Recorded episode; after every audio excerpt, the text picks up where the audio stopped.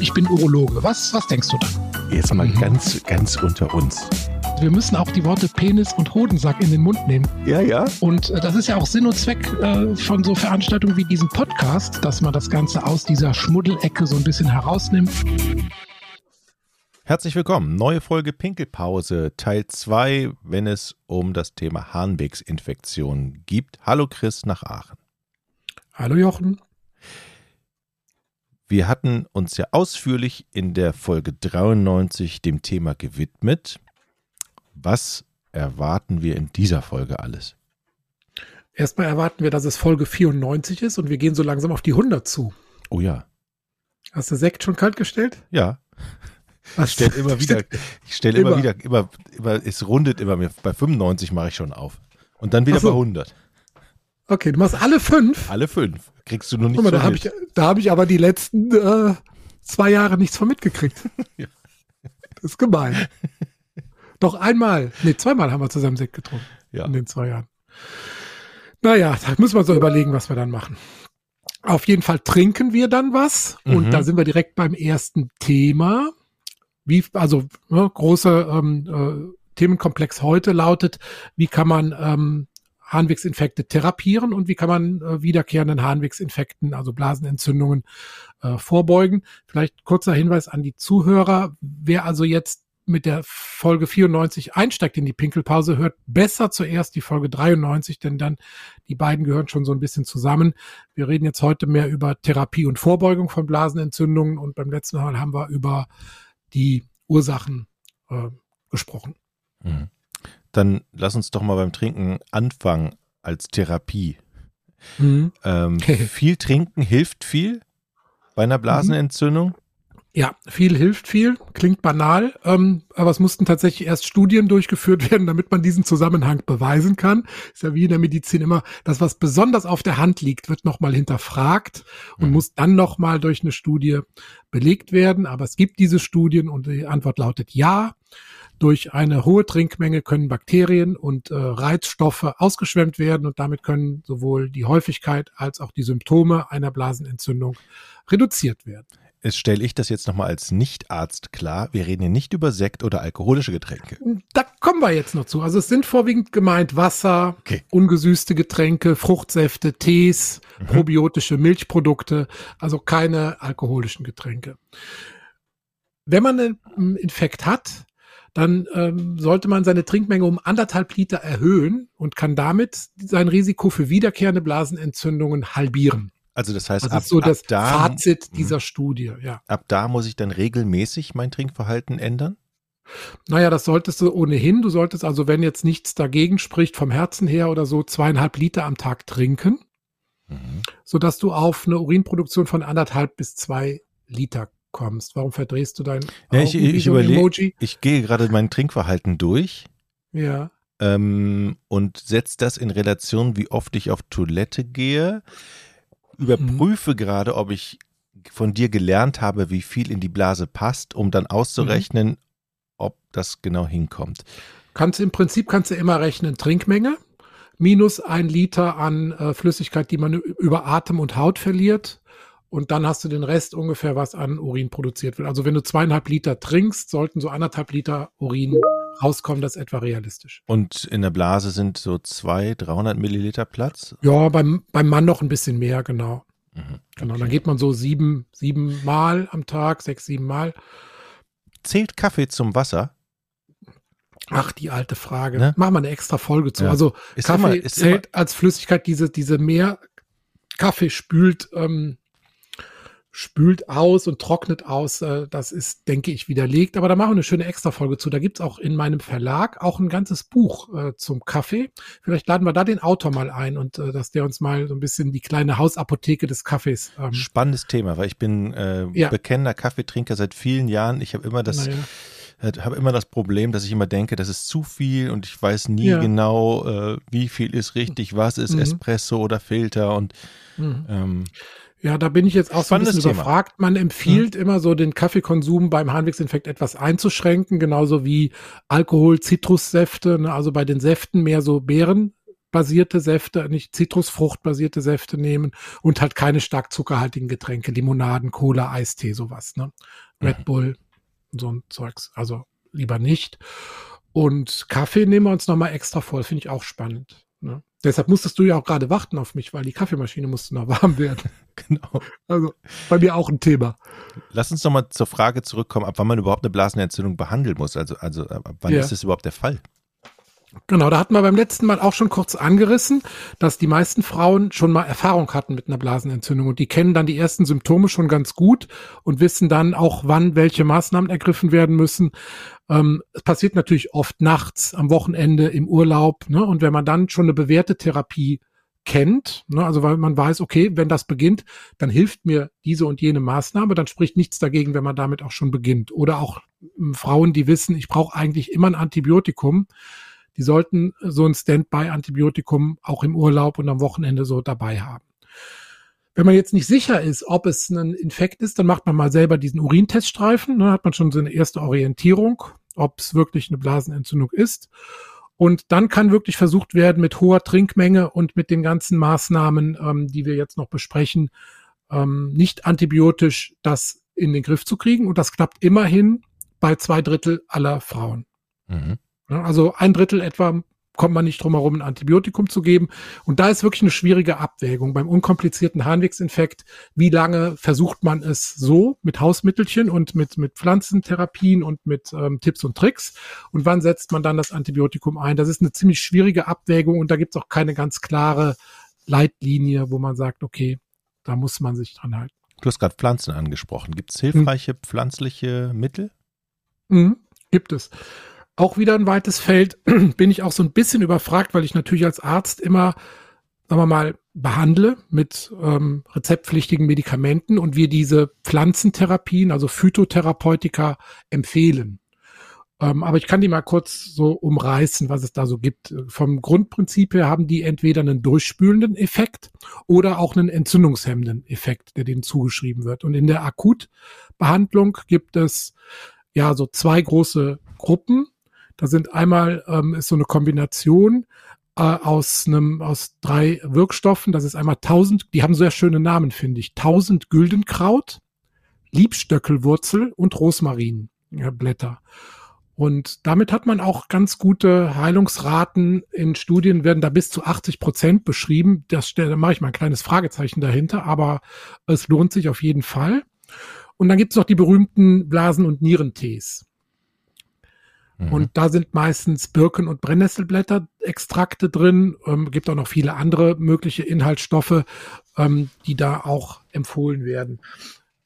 Ich kann das eigentlich alles uneingeschränkt empfehlen ähm, mit einem ganz kleinen, mit einer ganz kleinen Anmerkung. Und zwar gab es mal eine Untersuchung ähm, des Verbrauchermagazins Ökotest zu diesen Blasen- und Nierentees und die waren von der Wirkung her okay aber es fiel auf, dass die oft mit Pflanzengiften belastet waren und deshalb haben die oft schlechte Noten bekommen. Also auch da wieder leider wieder ein bisschen ähm, Wasser in den mhm. Wein ähm, gießen. Mhm. Das war die Akuttherapie. Hast du noch? Willst nee, du nee, noch? nee, nee, nee, nee. Mehr, mehr, willst nicht mehr? Doch, mehr Pflanzen brauche ich noch, ja. Mehr Pflanzen, ja. noch mehr Pflanzen. du brauchst mehr Pflanzen. ich brauche mehr Pflanzen. Ja, ja, ich weiß schon Bescheid. Ähm, bei, in der Langzeitprophylaxe sieht es ein bisschen anders aus. Da nutzt man so ein bisschen andere Wirkstoffe. Da gibt's einmal ähm, so eine Kombination aus Meerrettichwurzel und Kapuzinerkresse. Das sind äh, Kreuzblütler und da sind sogenannte Senföle drin in diesen Präparaten. Und die führen äh, zu einer Verminderung von einer Freisetzung von Bakterien, also aus der Schleimhaut. Ne, die Theorie dahinter ist, du hast also die Bakterien schlummern sozusagen in dem Biofilm der Schleimhaut und werden dann daraus freigesetzt und können praktisch eine Blasenentzündung von innen machen. Und dieses Freisetzen wird durch diese Kombination ähm, unterdrückt. Mhm. Hm. Ich, also das ist jetzt alles, was ich nur so aus der Literatur berichten kann. So richtige äh, klinische Erfahrung habe ich damit tatsächlich auch nicht, wie gut das ist, weil das natürlich auch oft Sachen sind, die nicht in der Praxis ähm, passieren, sondern die Leute kommen ja dann zu uns in die Praxis, wenn halt eben diese Langzeitprophylaxe nicht funktioniert hat. Mhm. Ne? Mit mhm. zum Beispiel auch Goldrute gibt es noch so ein spezielles ähm, Präparat, das heißt Quercetin. Das äh, vermindert die Histaminausschüttung. Mhm. Ähm, also verschiedene Ansatzpunkte, die es da gibt. Knoblauch. Da Knoblauch? haben wir auch schon mal mhm. drüber gesprochen. Mhm. Knoblauch wirkt entzündungshemmend, aber ähm, nur, wenn er gehackt, aber dann unverarbeitet ist. Mhm. Ja, also mhm. nicht als Ganzes, nicht gepresst, nicht gekocht, nicht gebraten, mhm. sondern gehackt, aber dann unverarbeitet entwickelt er nach einigen Minuten ein Enzym, das heißt Allicin, und das wirkt entzündungshemmend. Okay. Ähm, was ist mit Schmerzmitteln? Immer gern genommen Ibuprofen zum Beispiel. Schmerzmittel sind gut, werden sogar mittlerweile auch, ich glaube sogar in der Leitlinie, ähm, äh, in der Anfangsphase empfohlen. Und ähm, Ibuprofen speziell ist auch entzündungshemmend, abschwellend, schmerzstillend und äh, hilft bei zwei Drittel der Betroffenen. Ne? Also man kann so zwischen 1200 bis 2400 Milligramm am Tag nehmen davon. Mhm. Ähm, es gibt ein bisschen so ein, ist ein Zwiespalt, weil wenn man Ibuprofen nimmt, es hilft zwar in zwei Drittel der Fälle, aber die Blasenentzündung dauert ein bisschen länger und dann verlieren viele dann oft die Nerven und warten nicht komplett diese Wirkung ab, sondern schwenken dann doch auf eine Antibiotikatherapie um. Und dieser Zeitpunkt ist manchmal so ein bisschen schwierig zu treffen, ob man jetzt doch noch ein Antibiotikum geben muss oder nicht. Und das Risiko dass der Infekt in die Nieren aufsteigt, ist unter Ibuprofen ein bisschen höher als unter Antibiotika. Aber als Erstlinienversuch auf jeden Fall zu empfehlen. Ähm, Wärme soll gut sein, habe ich mal gehört. Ist da was dran? Das ist eigentlich immer so ein Reflex der Damen. Ja, Wärme. Wärmeflasche. Wärme, Kissen, Wärmeflasche äh, drauf, wie heißt das nochmal? Kirschkernkissen. Mhm. Da Hund. können wir ja auch, ja, hatten wir eigentlich über Kälte gesprochen, warum Kälte äh, Blasenentzündung auslöst? Ich glaube, das hat man vergessen, ne? Müssen wir noch nachschieben. Mhm. Also Kälte und Wärme, dazu kurz. Kälte ist die Theorie dahinter, also man sagt ja, ich habe kalte Füße bekommen, ich habe mich verkühlt, ich habe mir die Blase verkühlt und so weiter. Die Theorie dahinter ist, dass man durch beispielsweise, wenn man auf was Kaltem sitzt oder kalte Füße bekommt, dass die kleinen Blutgefäße sich zusammenziehen. Man sagt, das Blut wird zentralisiert. Also das Blut wird aus den kleinen Blutgefäßen äh, rausgeholt und in mhm. das Körperinnere sozusagen um zur Versorgung der Hauptorgane zurückgezogen. Und bei der Blase kann es sein, dass die Schleimhaut dann nicht so gut mit Blut versorgt wird und dadurch die Abwehrkraft der Schleimhaut gegen Bakterien reduziert wird. Das ist so diese Theorie hinter, ich habe mir die Blase verkühlt. Und umgekehrt tut natürlich Wärme unheimlich gut, ne, weil es einmal die, diese Verkrampfung des Hohlorgans Blase löst, ne, weil es für eine verbesserte Durchblutung der Schleimhaut wieder sorgt.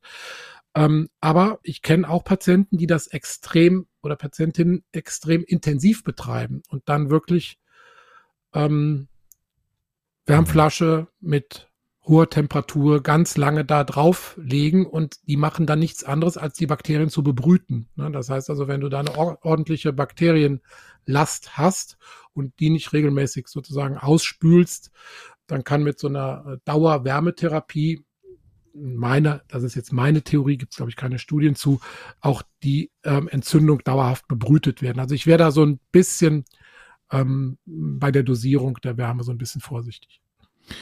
Kommen wir mal zu einer anderen Dosierung. Du hattest in der letzten Folge über Antibiotika gesprochen, schon mal kurz. Mhm. Welche äh, nimmt man und wann nimmt man die? Ja, da gab es einen ziemlichen Paradigmenwechsel die letzten Jahre. Ne? Als ich als Urologe anfing, da waren wir sehr, sehr großzügig mit Antibiotika.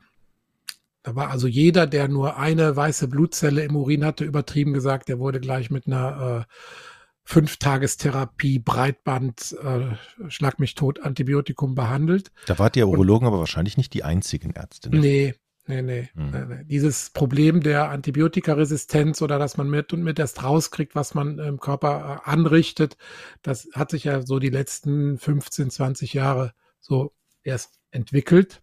Und bei den Harnwegsinfekten ist das tatsächlich jetzt auch so langsam durchgesickert, auch in die Leitlinien eingezogen dass man also zu einer Einmalgabe tendiert oder zu einer Kurzzeittherapie über ein bis drei Tage. Ähm, mit bestimmten Antibiotika, die auch nicht so äh, entweder so eine hohe Resistenzlage haben oder die den Körper nicht so belasten. Also ich nenne mal die Namen nur damit äh, der Vollständigkeit halber, dass ich will jetzt die Zuhörer nicht äh, langweilen. Ich verweise auch auf mein Buch an der Stelle, was Gerne. Im, ja, jetzt im April erscheinen wird. Das heißt in der Sprechstunde Harnblase. Und da gibt's halt alle diese Sachen dann nochmal ausführlich und auch äh, mit übersichtlichen Schaukästen kann man das nachgucken, was man wann tut, was man wann gibt. Ähm, und gerade hier sowas wie Antibiotikagabe ist müßig, das jetzt aufzuzählen. Also ähm, kann man dann im Bedarfsfall nachgucken. Aber da gibt's halt ähm, Antibiotika, die, die in der Erstlinientherapie empfohlen sind und die dann über ein bis drei Tage gibt ein Präparat, das empfiehlt man auch fünf Tage gegeben werden. Eine längere Therapie hat dann wieder ein erhöhtes Risiko, dass man Scheidenpilz bekommt, weil die Scheidenbakterien auch wieder abgetötet werden. Mhm. Ähm, dauerhafte Antibiotika-Einnahme oder äh, Rezeptausstellung dann eher nicht sinnvoll, entnehme ich deinen Worten. Dann lieber ein bisschen zurückhaltend sein?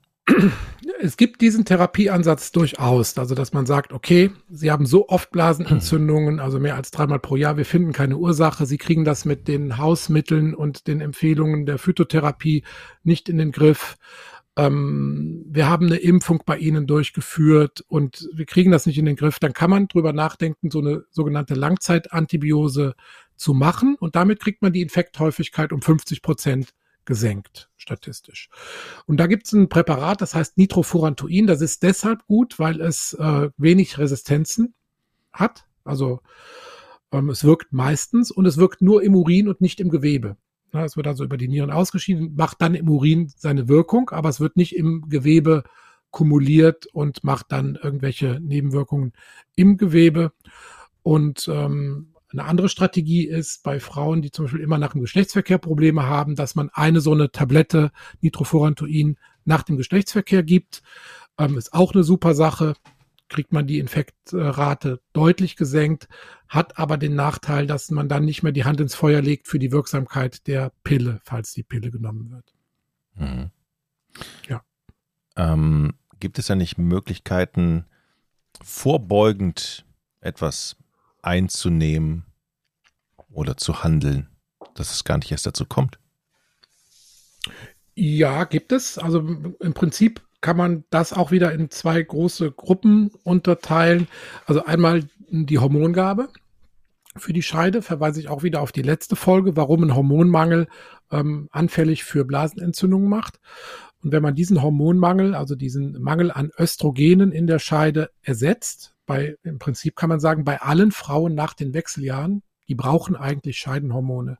Das sind östrogenhaltige Zäpfchen, da ist der Wirkstoff Estriol drin, in der Dosierung von 0,5 Milligramm. Das gibt man zwei bis dreimal pro Woche und über einen längeren Zeitraum und damit hat man eigentlich einen sehr, sehr guten Schutz, dass also die Scheidenschleimhaut sich wieder so aufbaut, dass die sich selbst gegen die Bakterien wehren kann ähm, wenn man anfängt oder, oder man nimmt einer Frau gegenüber erstmal das Wort Wechseljahre in den Mund, da kriegt man schon mal einen schrägen Blick. Und zweitens das Wort Hormone, da kriegt man den zweiten schrägen Blick. Zwei schräge Blicke, schielen. Mhm. Ähm, Verstehe ich. Da, da muss, ja, siehst du das auch so? Auch als Mann kann ich die Frauen, ja. glaube ich, da, dem, da würde ich auch schielen. Ja, aber du musst dir wirklich vorstellen, eine Frau nach den Wechseljahren hat praktisch keine eigene Hormonproduktion mehr. Und ähm, wenn man wirklich Frauen, die über viele, viele Jahre keine Hormone bekommen haben, weder systemisch noch direkt an der Scheide dann untersucht, man sieht wirklich einen eklatanten Hormonmangel dann. Und da kann man sich sehr gut vorstellen, was dann für Probleme an Reizblase, an Harnwegsinfekten, an Urinverlust auftreten kann. Also das ist sehr, sehr oft einfach nur hormonell bedingt. Deshalb ist es uns immer sehr daran gelegen, den Frauen diese riesige Angst vor den Hormonen zu nehmen. Und da gibt es auch Studien, die zeigen, wenn man das macht, lokal nur an der Scheide behandelt, zweimal die Woche mit Salbe oder Zäpfchen, gibt es kein erhöhtes Tumorrisiko. Ja, das ist immer die große Angst vor Brustkrebs. Ähm, unter der Hormongabe ähm, man darf Frauen, die mal einen Brustkrebs hatten, nach aktuellem Stand oder wirklich nur, wenn es nicht anders geht, ähm, Östrogene geben. Ähm, aber jede andere Frau äh, nach den Wechseljahren kann unter regelmäßigen Kontrollen äh, Scheidenhormone erhalten. Ja, das ist manchmal so ein bisschen in der Anfangsphase schwierig, weil durch diese Hormone kommt die Durchblutung wieder zurück in die Scheide. Und das, jede fünfte Frau hat dann starkes Brennen in der Scheide und bricht die Therapie dann ab und sagt, ich habe diese Zäpfchen nicht vertragen. Aber das Gegenteil ist der Fall. Wenn das passiert, dass dieses Brennen auftritt, zeigt das, wie bei einem Sonnenbrand praktisch, die Durchblutung in der Haut, in der Schleimhaut ist wieder da. So eher ein gutes Zeichen. Und wenn man diese Phase übersteht, hat man hinterher den guten Effekt, den guten Schutzeffekt vor Blasenentzündung. Okay, das heißt, die brechen ab, obwohl der Arzt doch eigentlich sagen müsste, wenn es brennt, ist es gut. Ja, erstens sagt man das ja nicht immer. Ne? Also, mhm. weiß ich, bist du mal in so einer Praxis mitgelaufen, so einen Tag? Da kannst du nicht alle Wirkungen, Nebenwirkungen. Äh, äh, also du siehst ja, wir sitzen hier zweimal 45 Minuten zusammen und reden nur über Blasenentzündung. Mhm. Ja? Und du hast in der Praxis im 10-Minuten-Takt solche Sachen. Und ich kann natürlich nicht zweimal 45 Minuten bei jeder Patientin diese ganzen Zusammenhänge darlegen. Ich kann dann vielleicht auf einen Podcast verweisen oder auf mein Buch. Aber klar, du hast recht. Man wäre eigentlich mal eine Pflicht eines jeden Arztes, wenn man eine Therapie verordnet, auf alle Risiken, Nebenwirkungen und auch potenziell, ähm, sagen wir, unangenehmen Effekte, die aber gut sind, so wie in diesem Fall, hinzuweisen. Aber das äh, ist in der Realität leider. Also wenn ich jetzt mal der Arzt wäre, würde ich sagen, kurz vorm Rausgehen. Ach so, noch vier Worte. Wenn's brennt, äh, ist gut. Ja, so. und dann gibt's natürlich immer den, äh, kommt immer wieder zurück und sagt, das müssen Sie mir mal erklären. Ja. Äh, nee, keine Zeit. Aber wenn es brennt, ist gut. das kannst du nicht sagen, keine Zeit. Also ja. keine Zeit kann man nicht sagen, obwohl ihr keine Zeit habt. Das heißt, ja. ihr formuliert das um. Ja. ja. Ah, okay. Gut, gut zu Ich wissen. verweise auf die Folge Zeitmanagement. Ich weiß jetzt nicht mehr, irgendwas in den Ja, ja, wir haben eine wunderbare Folge, wo es, wo ihr euch ausgiebig über das Zeitmanagement unterhaltet, du ja, und Kollege. Die zu kurze Bettdecke heißt die Folge, genau. Ja, ja. ja. Kann man denn die Blase von innen schützen? Nochmal eine Fachfrage hier. Kann man, kann man. Ähm, es gibt zwei Mittel, die kann man sogar selbst sich in der Drogerie kaufen. Ähm, das ist einmal äh, Cranberry und Demanose. Äh, Cranberry ähm, ist äh, Moosbeere ähm, das ist ein Saft oder meistens wird es als Saft verkauft. Wenn man davon 300 Milliliter am Tag trinkt, ähm, hat man so einen hohen Anteil an diesem Wirkstoff, der da drin ist. Das sind sogenannte PAC, PAC, Proanthocyanidine. Und diese blockieren die Bindungsstellen der Bakterien. Das heißt also, die ummanteln die Bakterien, sage ich immer. Ja, du trinkst diesen Saft, die Bakterien werden ummantelt, können sich nicht an der Schleimhaut festhalten und werden mit rausgepinkelt. Diese ähm, Cranberry gibt es auch als Granulat oder als Kapseln. Wichtig ist, dass da mindestens 36 Milligramm von diesem Wirkstoff drin sind. Ne? Es gibt nämlich auch viele Präparate, da ist viel weniger drin und dann hat man nicht diesen Schutzeffekt. Aber nicht verschreibungspflichtig?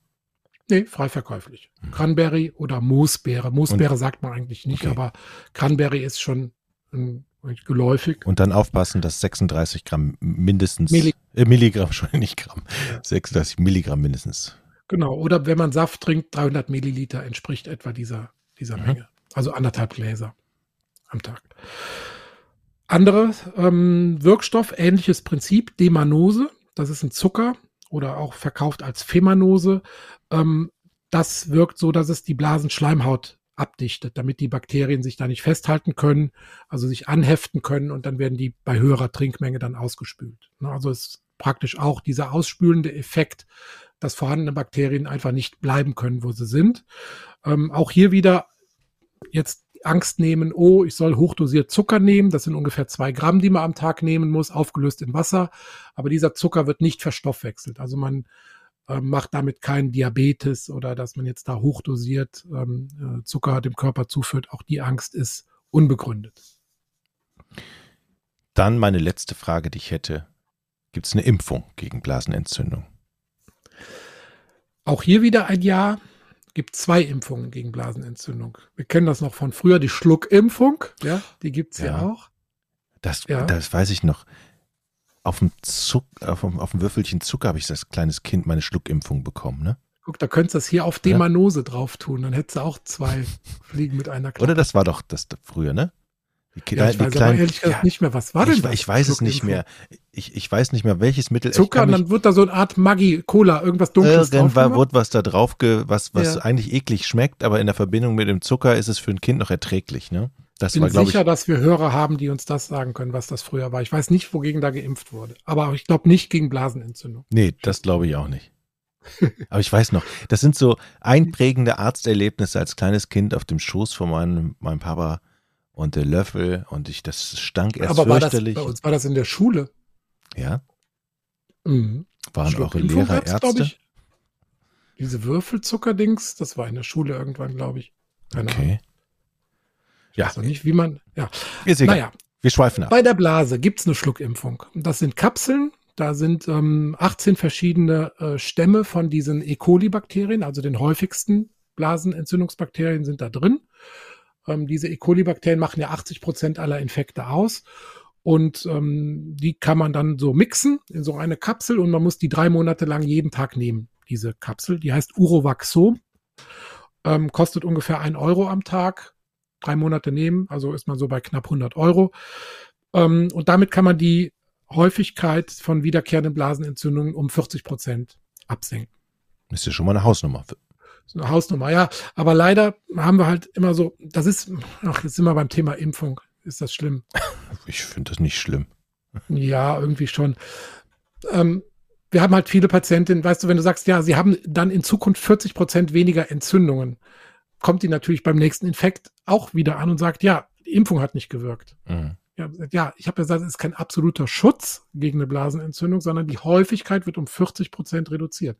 Also überhaupt diese diese Behandlung wiederkehrender Infekte ähm, ist mit viel Geduld und äh, mit vielen verschiedenen Ansatzpunkten verbunden. Also da kann man nicht sagen, wir machen jetzt diese Maßnahme und dann haben sie einen dauerhaften Schutz, dass es nicht zurückkommt, sondern man muss so ein bisschen auch das Verhalten hinterfragen. Ne? Manche machen auch einfach ganz banale Sachen falsch, also putzen sich bei der Toilette ähm, von, von äh, hinten nach vorne ab und verteilen dann die Bakterien oder mh, mm, sind ganz, ganz verkrampft beim Wasserlassen oder tragen synthetische Unterwäsche, das kann schon mal ein Grund sein. Also es gibt auch so ganz oder betreiben eine übertriebene Genitalhygiene, auch ein ganz häufiger äh, Faktor, ne? dass man also durch übertriebene Hygiene die natürliche Flora zerstört und dann eine Anfälligkeit bedingt. Ähm, also da gibt's ganz viele Faktoren, da muss man so ein bisschen im Gespräch rauskriegen. Aber jetzt sind wir wieder, wo waren wir denn? Bei der Impfung, genau. Mhm. Impfung ist keine Ja-Nein-Entscheidung, sondern unterstützt das Immunsystem, sich gegen die Bakterien, so ähnlich wie was von der Covid-Impfung gegen Viren, ähm, sich da zu verteidigen. Also es ist eine unterstützende Maßnahme.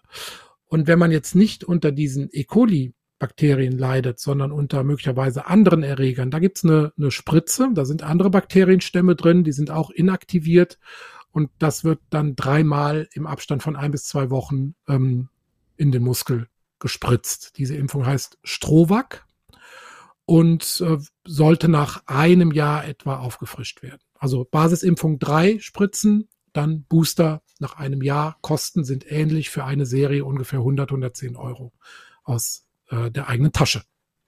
Ah, aha, okay, guter, guter, guter Zusatz. Ja, Wermutstropfen kommt immer ganz zum ja. Schluss. Kennst das noch? Ja. ja, Chris, vielen Dank. Ja. Spannende Infos nachzulesen, ja. auch in deinem Buch. Sag nochmal den Titel. In der Sprechstunde Doppelpunkt Harnblase. Wann raus? Ähm, April voraussichtlich. April 2022. Kann man schon vorbestellen wahrscheinlich, ne? Unbedingt. Ist schon fast vergriffen, würde ich schätzen. enorm, enorm spannend muss jeder zu Hause haben. Klar. Zweimal. Mindestens. Mindestens. Okay. Gut. Tschüss, Chris. Ciao, ja, ich bin Urologe. Was, was denkst du dann? Jetzt mal mhm. ganz, ganz unter uns wir müssen auch die Worte Penis und Hodensack in den Mund nehmen. Ja, ja. Und äh, das ist ja auch Sinn und Zweck äh, von so Veranstaltungen wie diesem Podcast, dass man das Ganze aus dieser Schmuddelecke so ein bisschen herausnimmt.